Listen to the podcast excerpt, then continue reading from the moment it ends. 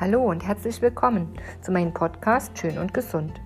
Mein Name ist Viola Heidel und ich bin Kosmetikerin. Heute geht es um eure Haut in der Sonne. Wer wann welchen Sonnenschutz braucht, was es mit dem Vitamin D so auf sich hat und um die Sonne selbst. Ist sie für uns Lebenselixier oder eher ein Brandstifter? Unser liebstes Licht ist eindeutig das Sonnenlicht. Wir nehmen es mit allen Sinnen auf unserer Haut, den Augen und dem Nervensystem. Es ist eine Mischung aus Strahlen mit unterschiedlichen Wellenlängen. Wenn ihr euch das Strahlenspektrum anschaut, gibt es da kurze und langwellige Strahlen. Grundsätzlich gilt, umso kürzer, umso aggressiver sind sie auch. Kosmische Strahlen, Gammastrahlen und X-Strahlen treffen zum Glück gar nicht auf der Erde auf. Und auch die UVC-Strahlung wird komplett von der Erdatmosphäre absorbiert jedenfalls solange unsere Ozonschicht noch intakt ist. Was aber durchkommt, sind die UVB und UVA-Strahlen. Die UVB ist kurzwellig und verursacht den Sonnenbrand. Die UVA-Strahlen dagegen machen die längeren Wellen, die tiefer in die Haut eindringen und dort Alterungsprozesse und auch Allergien auslösen können. Ihr könnt es euch gut merken. A wie Allergie, A wie Aging und B wie Brand. Sonnenbrand. Also kann die Sonne in jedem Fall auch ein Brandstifter sein. Da kommen uns die Sonnencremes mit ihren Lichtschutzfaktoren aber zur Hilfe. Sie können die UVA und UVB-Strahlen quasi quenchen. Quenchen heißt, man wandelt die Strahlungsenergie in Wärme um. Und alles darüber hinaus kann nicht gefiltert werden. Das energiereiche blaue Licht oder das Infrarotlicht was wir als wohlige Wärme empfinden, dringt trotzdem in unsere Haut ein. Es werden freie Radikale freigesetzt, die unsere Zell-DNA schädigen können. Eine Sonnencreme sollte also unbedingt einen UVA- und UVB-Filter und Infrarotschutz haben. Aber die Sonne hat durchaus nicht nur schädigende Wirkung, ganz im Gegenteil. Wir brauchen sie für unsere Gesundheit. Sonnenlicht beeinflusst unsere Stimmung, von energiegeladen bis romantisch. Aber nicht nur das.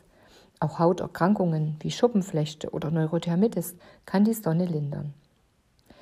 Sonnenstrahlen kurbeln unsere körpereigene Vitamin D-Produktion an, was leider manch einem davon abhält, eine Sonnencreme aufzutragen. Wir können Vitamin D aber auch gut über die Nahrung aufnehmen. Wer sich unsicher ist, kann seinen Vitaminspiegel beim Arzt bestimmen lassen und gegebenenfalls auf ein Nahrungsergänzungsmittel zurückgreifen.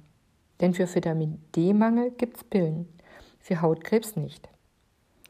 Ein Tipp für die Sonnencreme-Kritiker unter euch, schützt wenigstens das empfindliche Gesicht, was zeitlebens beschienen wird.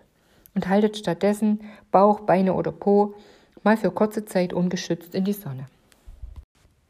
Wie ihr seht, es bleibt beim Pro und Contra. Ein goldener Mittelweg muss also her. Wir brauchen die Sonne, aber einen Sonnenbrand solltet ihr auf jeden Fall vermeiden.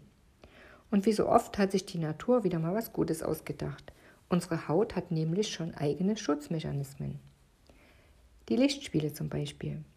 Durch Sonneneinstrahlung kommt es zur Verdickung der Epidermis, unserer obersten Hautschicht. Das kann allerdings bis zu drei Wochen dauern. Wer also käseweiß in den Süden fliegt, hat frühestens am Ende seines Urlaubs, also pünktlich, wenn es wieder an die Arbeit geht, eine hilfreiche Lichtspiele.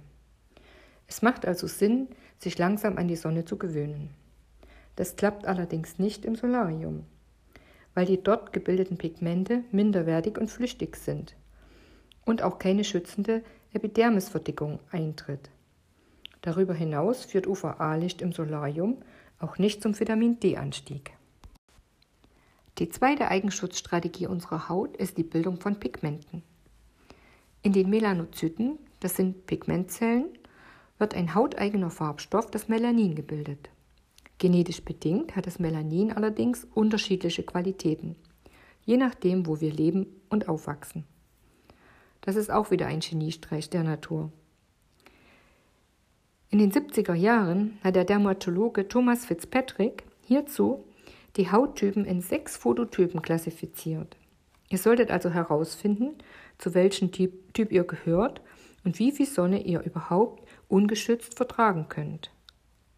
Die Phototypen 1 und 2 werden auch keltische Typen genannt. Sie haben helle Haut, helle Augen, viele Sommersprossen und oftmals rotblondes Haar. Sie lassen sich besonders schön durch das Klischee eines englischen Touristen am Mittelmeer darstellen. Nach 10 bis 20 Minuten droht ihm ein schwerer Sonnenbrand. Helle Hauttypen also aufgepasst. Eure Eigenschutzzeit beträgt gerade mal 10 Minuten. Darum viel eincremen und mit einem hohen Lichtschutzfaktor dafür sorgen, dass der Sonnenbrand keine Chance hat. Zum Phototyp 3, auch Mischtyp genannt, gehört ihr, wenn euer Hautton im hellen bis mittleren Bereich liegt. Eure Haarfarbe kann von blond bis schwarz variieren.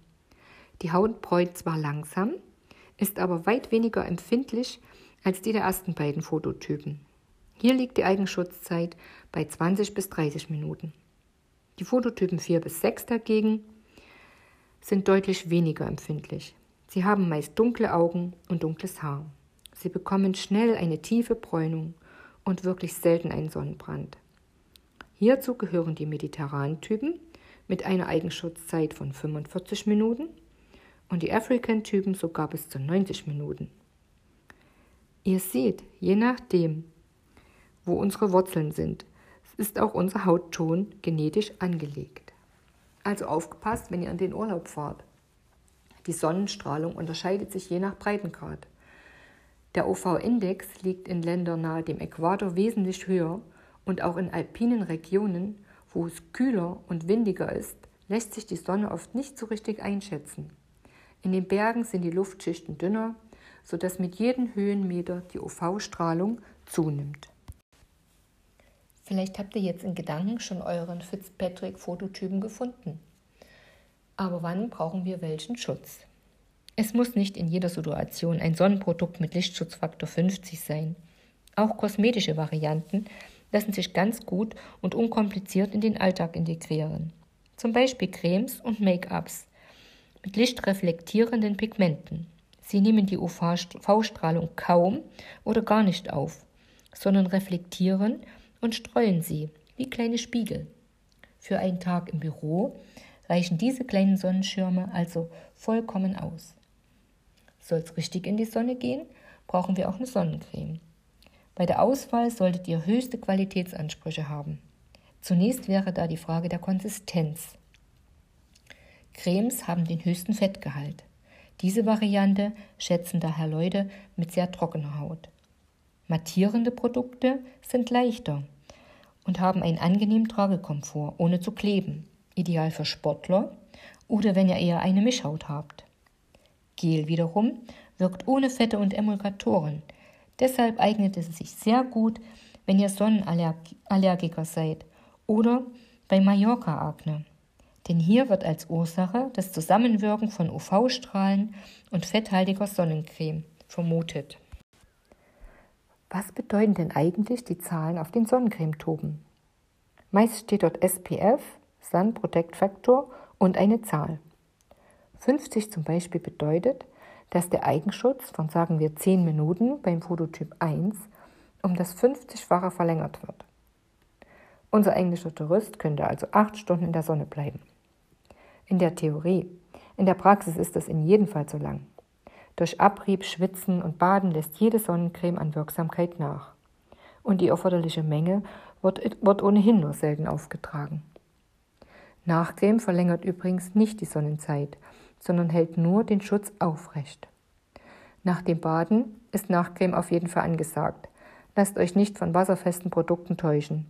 Auch sie verlieren deutlich an Wirksamkeit. Besonders bei Kindern ist das wichtig. Für Kinder gelten andere Regeln beim Sonnenschutz als für Erwachsene.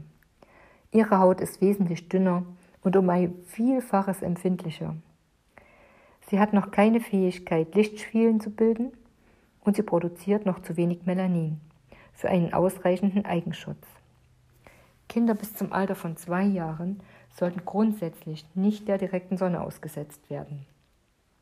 Und keine Angst vor Sonnencreme, wegen der chemischen und physikalischen Filter. Beides geht, denn die heutigen Anforderungen an eine Kindersonnencreme sind sehr hoch. Und wirklich schlimm wäre ein